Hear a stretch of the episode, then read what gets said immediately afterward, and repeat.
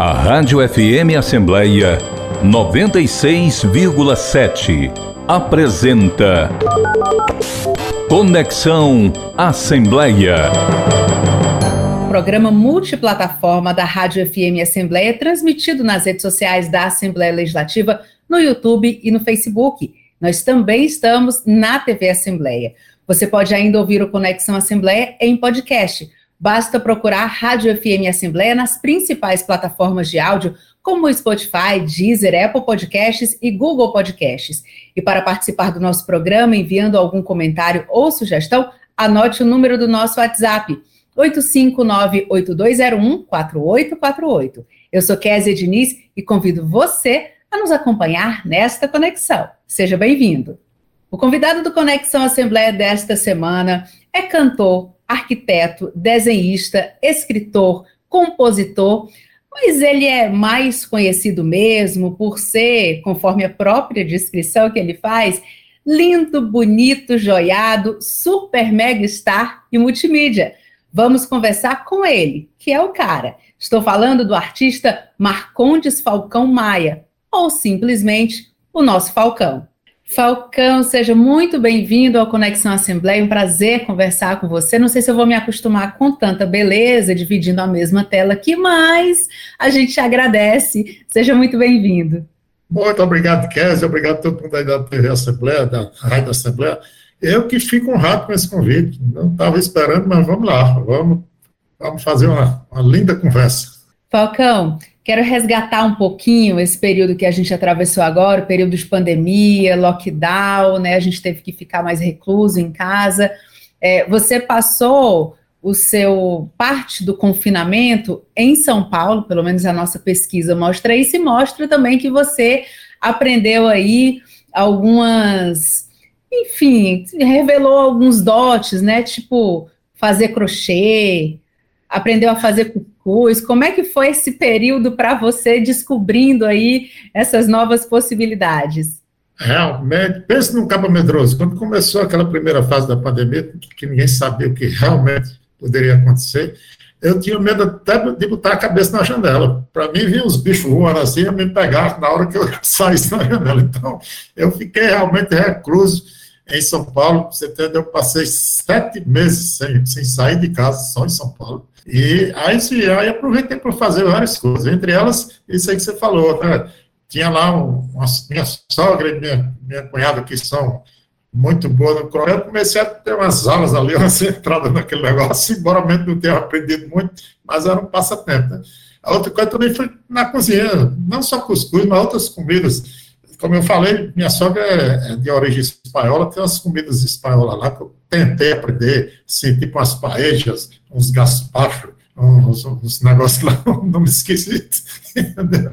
Aí, além disso, eu também comecei a me enveredar mais pelo lado internet, né? mexendo nas minhas redes sociais, que estavam tanto parada no YouTube, no Instagram, criei alguns programas lá, e aí o tempo foi passando, e o vírus também esqueceu da minha pessoa, não chegou lá perto. O vírus esqueceu, é ótimo, viu, Falcão? Também, também tentei me esconder dele, consegui até o momento, vamos seguir assim.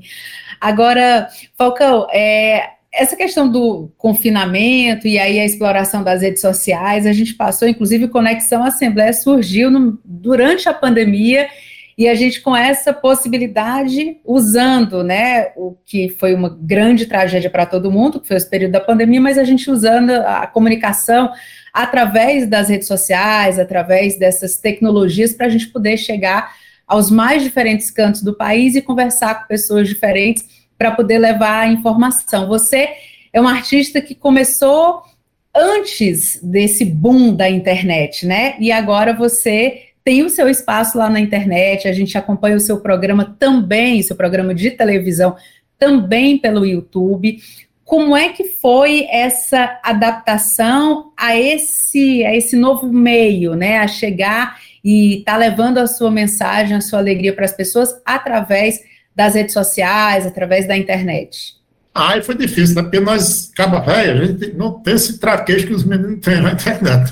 Esse pessoal que nasceu do ano 2000 para cá já nasce dentro desse, desse meio de comunicação. Aí eu comecei a, a, mexer e cutucar e pedir ajuda do pessoal mais novo. ao mesmo tempo, no começo da, da pandemia, eu estava ainda gravando lá para o Multishow um seriado chamado Os Rony, e era exatamente com o pessoal mais craque da internet, que era Tiro Lipa, o Whindersson Nunes e GK. Então, esses três aí me deram verdadeiras aulas de como agir, de como incrementar minhas redes sociais. Aí, e foi, como eu falei, no começo da pandemia, a gente deixou de suspender a gravação lá dos Rony, e eu continuei em casa fazendo uh, os meus tentando fazer essas coisas na internet, e acho que consegui alguma coisa, né? Porque botei no ar primeiro diário da, da, da pandemia, assim, o diário da. Não era da pandemia, o diário do confinamento lá, da, da quarentena.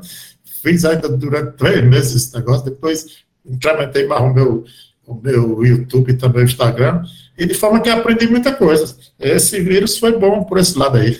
Você trabalhou nesse seriados Rony com feras da internet, né? Quando a gente olha para o Whindersson Nunes, o que ele conseguiu fazer, hoje é um artista que, né, saiu aqui do Nordeste, mas é um artista que, que ele leva multidões aos shows dele, presenciais, inclusive. É, como é que foi, Falcão, você com tanta experiência, com tanta vivência, tendo passado já né, por diferentes fases do nosso país, chegar com essa turma mais jovem, que é a turma que está aí é, movimentando uma legião através da internet, que é uma novidade para muita gente.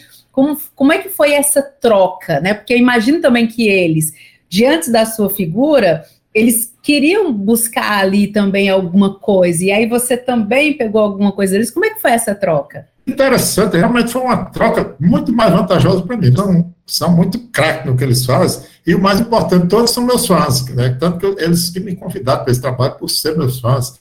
E você tem o Whindersson Nunes, por exemplo, eu chegava assim meio triste, o Whindersson para meu Instagram não, não, sobe, não passa de 300 mil pessoas. O, Instagram, o Whindersson dava um clique lá para os fãs dele, e imediatamente entrava 50 mil pessoas na minha conta. Se eu puder que esses caras têm, né? E foi um aprendizado grande. Por isso, porque eu notei que eles, eles apesar de eu ser de uma geração mais antiga, eles têm esse respeito por mim, eles têm esse, esse apreço, eles, eles ficaram interessados em saber também como navegar em certas áreas que eles não conheciam ainda, e foi uma troca muito legal, foi muito importante para mim, e acredito que para eles também. Falcão, falando dos Rony, e não só dos Rony, né, você participou é, ao longo dos últimos anos, além dos Rony, que é um, um seriado do Multishow, é, você participou também do Cine Hollywood, né, que acabou indo parar na, na TV Globo.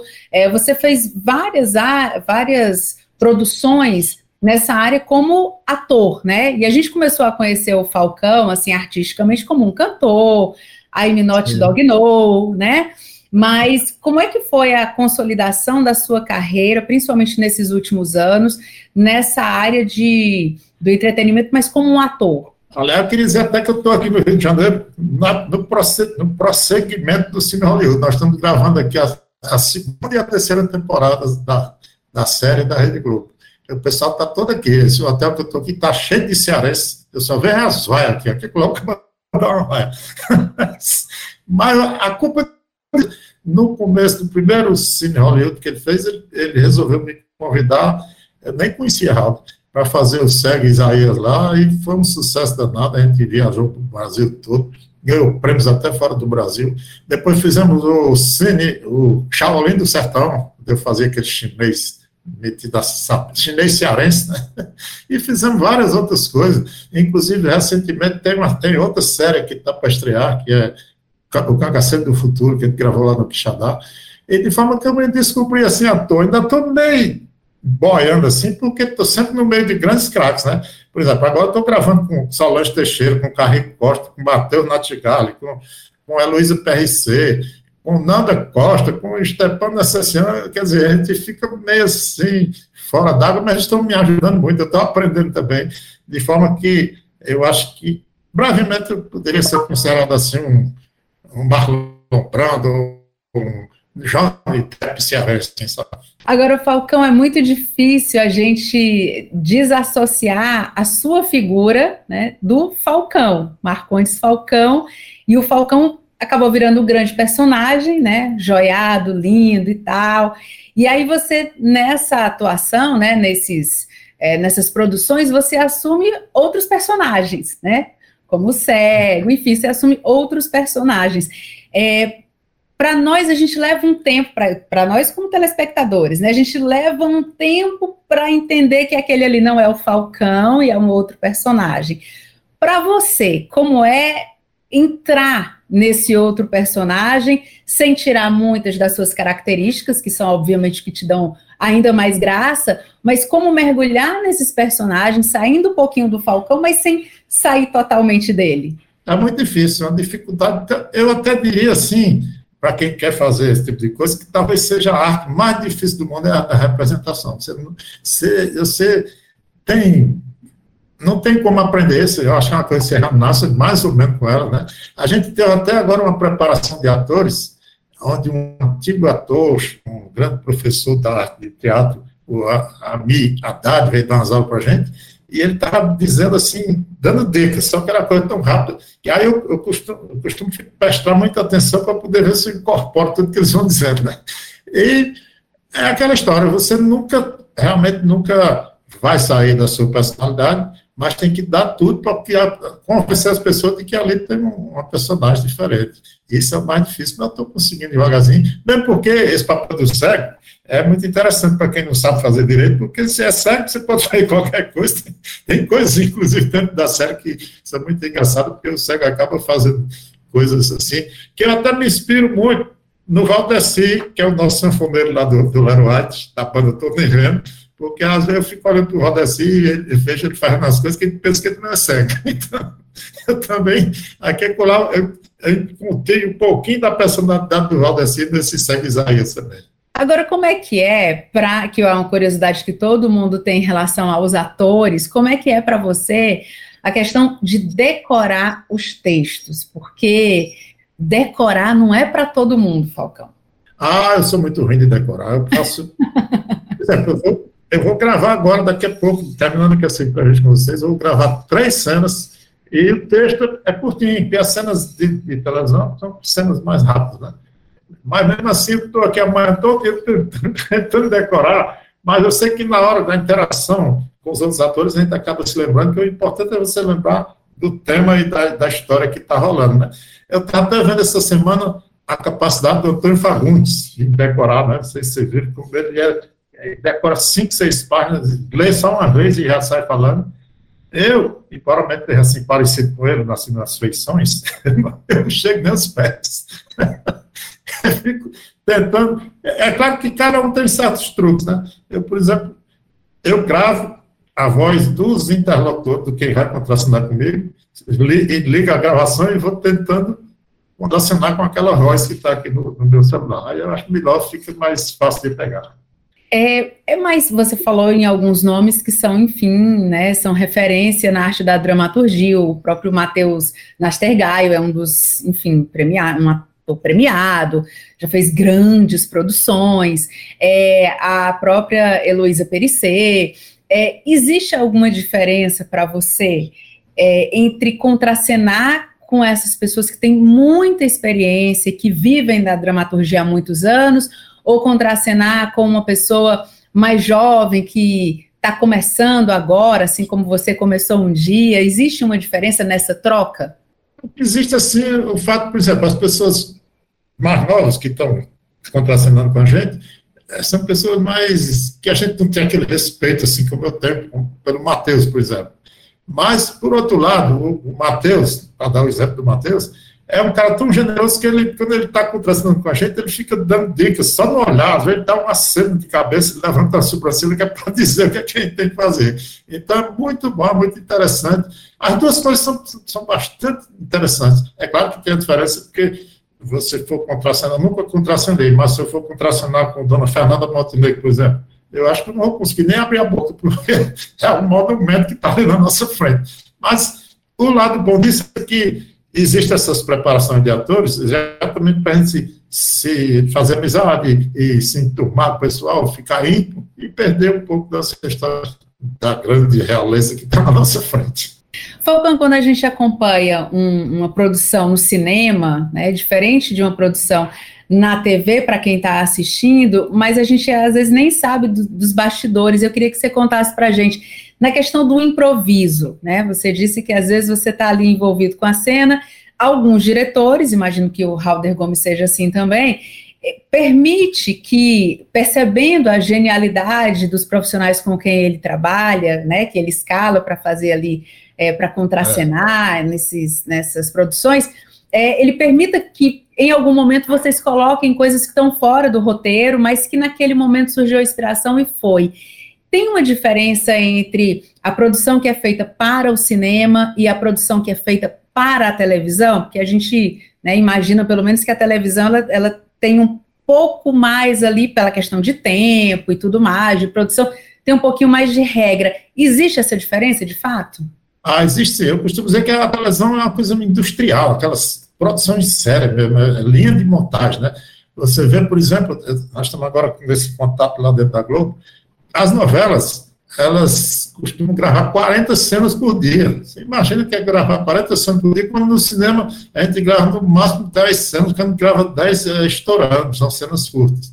E, mas também depende muito dos diretores, né? Por exemplo, o Raul, ele, ele, como conhece a gente, como é essa linguagem eu chamo de fuleiragem cearense, então qualquer coisa que você disser, ele, ele incorpora, ele, ele vibra, ele acha interessante que a gente coloque os capos e os improvisos e tal. Como essa série se enrola na Globo mais dois diretores, a gente nota a diferença nítida. Quando vai uma cena dirigida pela Patrícia Pedrosa, por exemplo, que é a diretora-chefe, é muito mais difícil você colocar um capo, mesmo porque certas que para a gente é comum, para a nossa linguagem cearense, para ela, ela acha que é uma coisa que vai ofender, e além do mais, ela tem que seguir exatamente aqueles princípios éticos da emissora, né? tem certas palavras, por exemplo, né, teve uma cena agora essa semana que o Edmilson tentou fazer isso aqui, e a diretora não deixou, porque isso iria ferir, além, apesar da série passar depois das 10 da noite para ter alguma criança, mas não era nada demais, ele estava só querendo dizer que o cara tinha se lascado.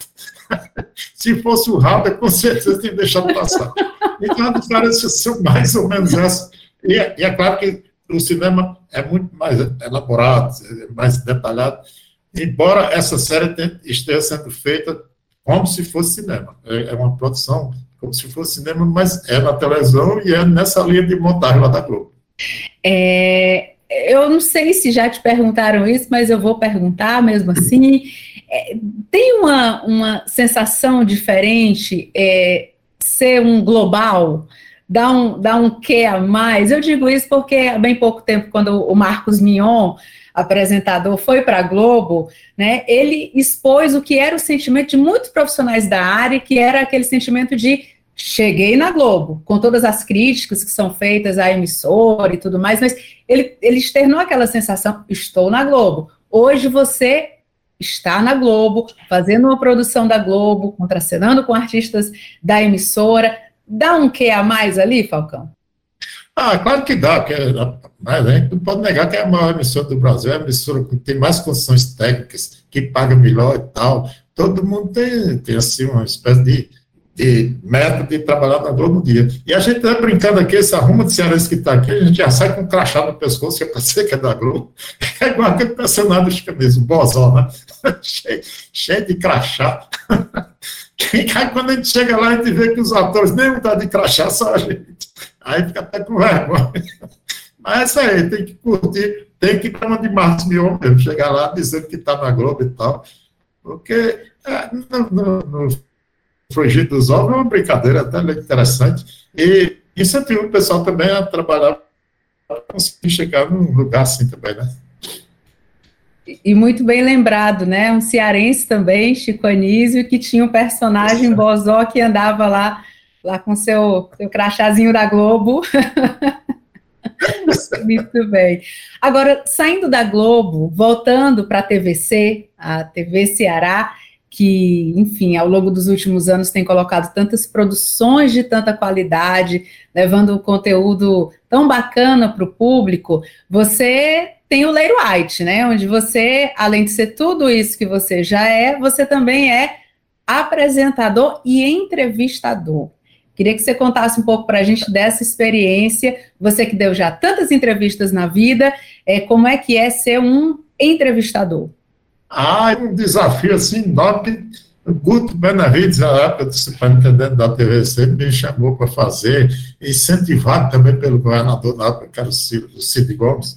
E aí eu fiquei meio assim na dúvida por, por causa disso. Mas eu sabia que essa experiência de ter passado por vários programas de, de entrevistas, inclusive, no Brasil todo, ia me ajudar. E topei fazer. E é muito interessante porque é um talk show diferente. É um talk show que a gente faz o que quer, que inventa todo tipo de, de coisa, de quadro. Você tem ideia, teve dia que não apareceu o convidado para entrevistar, a gente improvisou, entrevistei o cara que ia passando na rua. Essas coisas assim é muito bom de fazer numa TV que nem a TV tem a TVC, porque dá essa liberdade toda e a gente vai aprendendo. Gente. Tem muitas coisas que eu estou aprendendo lá dentro do TVC. E não era a primeira experiência minha em televisão, já tinha feito alguma coisa, não de talk show, né? Mas foi, no começo foi, foi difícil de pegar, mas agora já dominei. Para mim, fazer aquele Leroeta é como se estivesse assim, numa roda de amigos, conversando em algum bar, em algum lugar. Muito interessante fazer aquilo ali. E espero que a gente continue, né? Porque como é uma coisa governamental, quando muda de governo, aí muda tudo, aí a gente tem que pegar no, no tranco de novo. Vamos ver se a gente continua mais um tempo na TVC. Vida longa para o Lério White, você falou do, do Guto Benevides, que também foi, foi meu padrinho por tantas vezes, foi quem me deu a minha primeira oportunidade ainda na TV Cidade, muitos anos atrás, e é uma pessoa a quem eu quero muito bem, e ele tem isso, ele tem essa de enxergar talentos, de enxergar nas pessoas essa, né, essa possibilidade, e aí foi ele que fez esse convencimento para você ir apresentar o Leroy, e eu lembro na época, Falcão, que ele vibrava muito com isso, e, e, de alguma forma ele interferia, né, falando isso de uma, de uma forma positiva, claro, até no cenário, né, olhando o cenário, optando, opinando no cenário, o seu cenário sempre chamou muita atenção, aquela poltrona que era um girassol, aquilo ali, como é que foi construído aquela, aquela identidade visual do programa? Bom, foi muita conversa entre eu, o Guto, e também minha produtora, minha, minha, minha empresária em São Paulo, que é a Lília Huertas, que deu uns toques, assim, que ela é, é cenógrafa, né? então ela deu vários toques naquele cenário, praticamente desenhou o cenário todo, e o Guto embarcou na brincadeira de ter uma cadeira com girassol, de ter vários girassóis pelo, pelo, pelo estúdio, e depois foi mudando, foi incrementando coisas, às vezes que eu vou passando na rua assim, eu vejo uma coisa que não tem nada a ver, eu levo boto lá no cenário, e o pessoal também vai mandando coisas. Agora mesmo eu recebi várias coisas, está tudo lá pendurado pelas paredes, o cenário de repente vira uma criação coletiva. Falcão, eu quero chamar aqui, a, aproveitando aqui o nosso bate-papo, eu vou chamar o repórter da Rádio FM Assembleia, o Silvio Augusto, que enviou uma pergunta para você. A gente vai acompanhar agora a participação do Silvio. Olá, Falcão, tudo bem? Em uma de suas postagens, você cita que a verdade é a maior estupidez entre os mentirosos. Como você vivencia e como avalia o fenômeno das fake news? Meu amigo Silvio, quanto tempo que eu não lhe vejo. Meu amigo, é o seguinte, fake news eu acho que é, um, é realmente é um, é um câncer da, da atual, dessa vida nossa, de, de comunicação, de todo mundo, de, influi em tudo. Eu acho que fake news é uma coisa muito nociva que a gente tem que combater mesmo. E foi por isso mesmo que eu falei essa frase lá. Estou lembrado agora que eu falei já no Twitter. a verdade é um, grande disparate entre os mentirosos e a pura verdade. E a gente, enquanto povo, tem que combater isso aí. Porque senão os mentirosos se perpetuam no poder e a gente não tem mais o que fazer. Nós, nós estamos. É, é, lascado, como se diz no popular, né? Falcão, nos últimos anos a gente foi vendo um, uma crescente, né, nessa questão do politicamente correto, interferências no humor, né, um humor que era feito anos atrás, hoje ele não é mais permitido. Por exemplo, se você hoje olhar os vídeos antigos dos Trapalhões, que era o programa da família aos domingos, né? Algumas piadas feitas naquele período hoje não seriam mais aceitas. É como é que você ao longo dos anos foi incorporando essas mudanças no seu trabalho, no seu comportamento e hoje, como o Silvio citou essa questão de uma frase que você colocou no Twitter, né? Tudo que a gente fala, tudo que a gente escreve repercute e pode repercutir muito bem ou muito mal. Você se policia em relação a isso?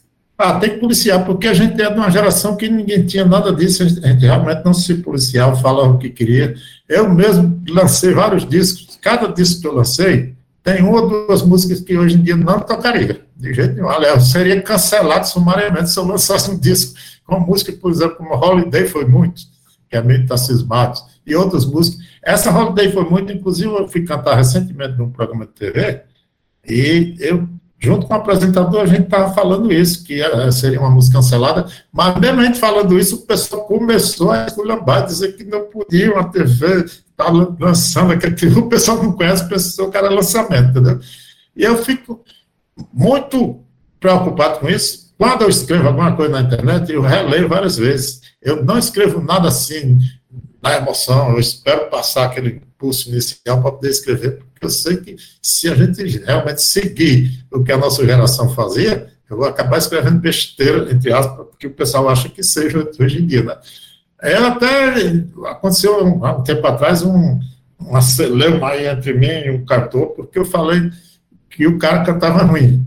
Só que o cara é homossexual e disseram que eu estava dizendo que o cara, eu estava sendo homofóbico. Eu digo, não, eu estou sendo homofóbico, eu estou dizendo que o cara canta ruim. Não tem nada a ver com homofobia. Mas o povo leva sempre esse lado. Eu acho que muito mais do que publiciar a gente por certas frases, por certas posições, o pessoal está mais interessado em fazer treta, fazer confusão na internet. Então, fica todo mundo esperando gente dizer alguma coisa para poder dar enrolar uma treta grande. E às vezes eu até fico, eu fico calado. A maioria das coisas que alguém diz contra mim na internet, eu me calo para não incentivar esse tipo de confusão. Você tem os, os famosos haters, você já teve alguma, alguma preocupação com isso, Falcão? Ah, não, tenho, não, não me preocupo de jeito nenhum. Meus, meus canais, tanto no Twitter como no Instagram, estão cheios desses camadas por lá, mas é, é, aquela história. Eu acho que o veneno contra isso é você ficar calado. Não dá vez do cara falar. O cara, às vezes, vai lá, me esculhando, fala mal, eu não digo nada, eu fico caladinho na minha, que é para não dar chance do cara crescer, porque senão esse camarada cresce, e a gente tem exemplo de pessoas que cresceram aí na internet e se tornaram um grande mal para o Brasil, né? Então, a gente não dá muita chance, não. Tanto é que, falando em político, esse presidente e tal, eu não digo o nome do cara, não. Eu inventei um apelido para esse presidente que viralizou, e eu só falo ele já para evitar, né? Agora, Falcão, a gente está num período de, de, eleição, né? Daqui a pouquinho a gente vai ter eleição, e eu queria perguntar a você justamente sobre essa relação do humor com a política. Muitos humoristas hoje, muitos atores que vão ali mais para a comédia, eles. É, se por um tempo era meio proibido misturar os dois, hoje a gente vê que existe, enfim, as opiniões estão aí, eles fazem graça com isso, uns contra, um, outros a favor, enfim, da, das mais variadas opiniões. É, você tenta também se manter mais afastado dessas questões políticas, até para evitar um, uma polêmica maior, um cancelamento, ou você acha que é também função do artista ter é, algum posicionamento? Ah, não, acho que todo artista, aliás, artista não, todo mundo tem que se posicionar, é uma coisa que nós estamos vivendo uma situação difícil no Brasil, eu acho que por falta desse, dessa, desse diálogo, né, desse, desse debate, a gente tem que debater.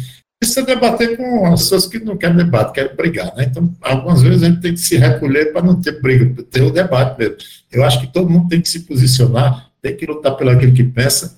Acho até que certas pessoas que são ultra radicais, da, da, direita, porque eu sou um cara que sempre fui de esquerda, estou dizendo do outro lado, sai o pessoal da direita. A tem que respeitar o que, o cara está dizendo, que, que, pode ser que a gente chegue a um acordo comum. Mas é muito salutar, principalmente para o país mesmo, que a gente discuta, a gente debate, a gente mostra de que, de que lado está e como é que as coisas são. Né? É bom. Falcão, agora a gente está encaminhando ali já para os últimos minutinhos da nossa entrevista. Eu sei que você tem, tem, gravação aí daqui a pouquinho, mas eu queria falar um pouco sobre futuro. Como é que tá? Quais são os projetos? Você está gravando agora? Já tem data de estreia? Conta um pouquinho para a gente como é que está o planejamento. Bom, quanto a essa série aí, a estreia é para agosto da, da, segunda temporada, mas a gente continua gravando a terceira temporada, que deve estrear só em 2023. Além disso, tem alguns longas-metragens aí que a gente já fez. A gente terminou de fazer, no começo do ano passado, a gente fez lá no Quixadá também um, um longa chamado Bem-vinda a Quixaramubim, que está perto de ser lançado. tem muitos longas que estão pintando aí, além da minha carreira de cantor, que está também tá um tanto quanto parado, mas não existe mais aquele negócio de CD, de gravar CD, mas estou lançando algumas coisas aí, que hoje em dia se chama de EP, né? Chama lançamento de uma música só, de duas.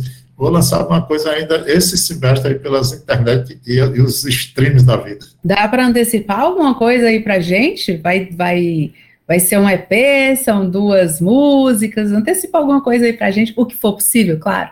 Eu estou pensando em lançar duas músicas para fazer um teste, assim, que é, para mim é uma área nova esse estado de lançar nessas plataformas aí de, de, música, né?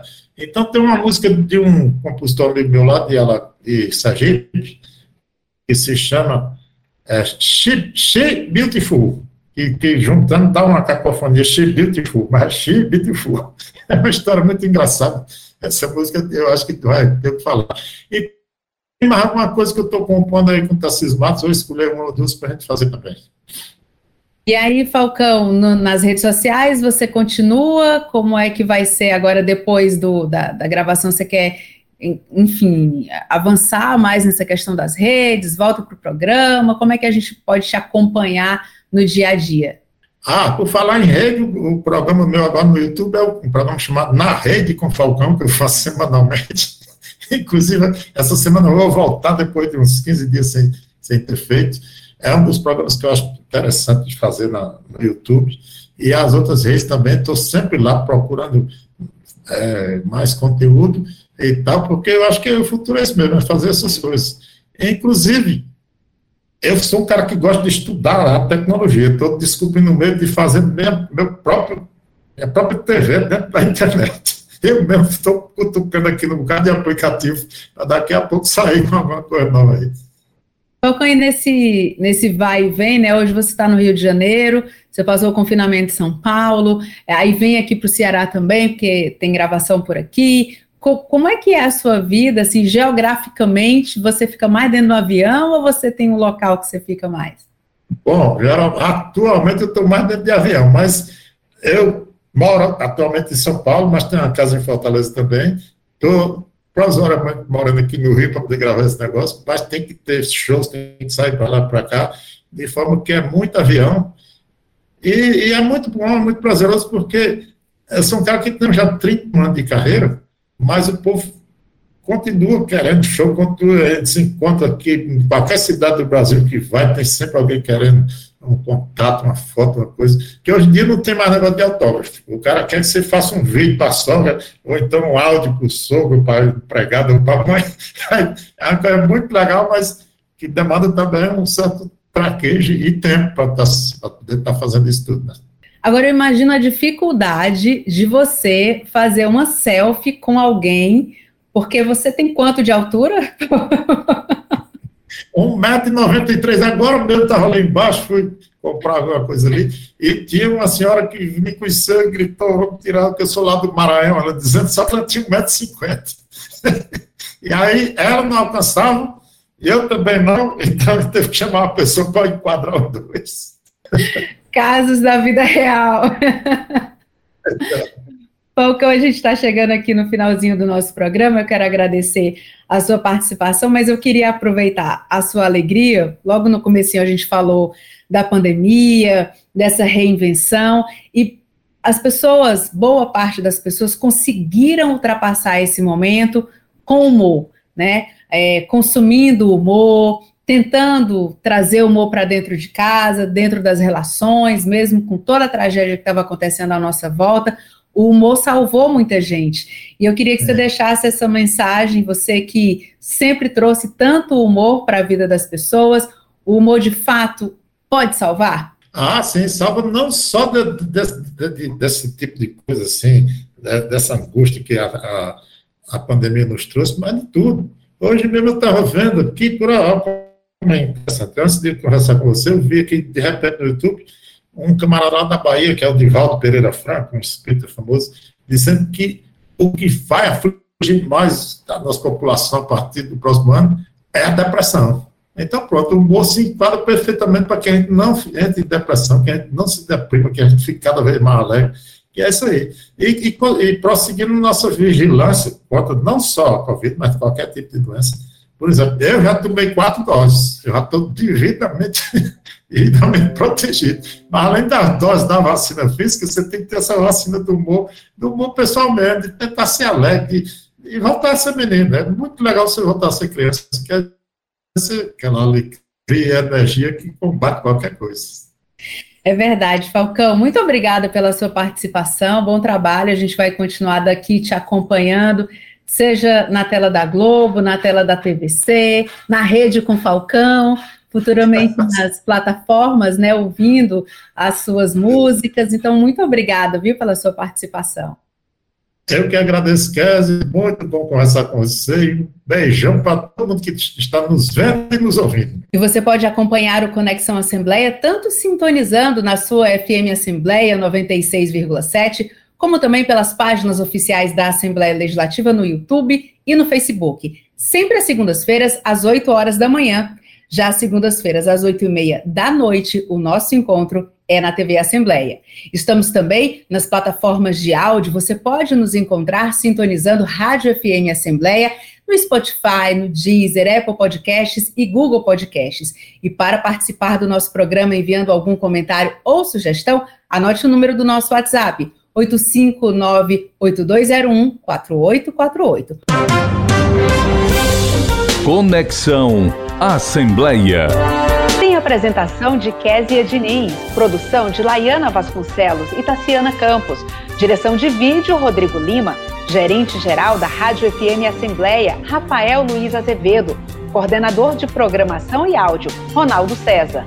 A Assembleia Legislativa do Estado do Ceará tem na presidência o deputado Evandro Leitão e na coordenação de comunicação social, o jornalista Daniel Sampaio. Obrigada por nos acompanhar no nosso Conexão Assembleia e até o próximo programa.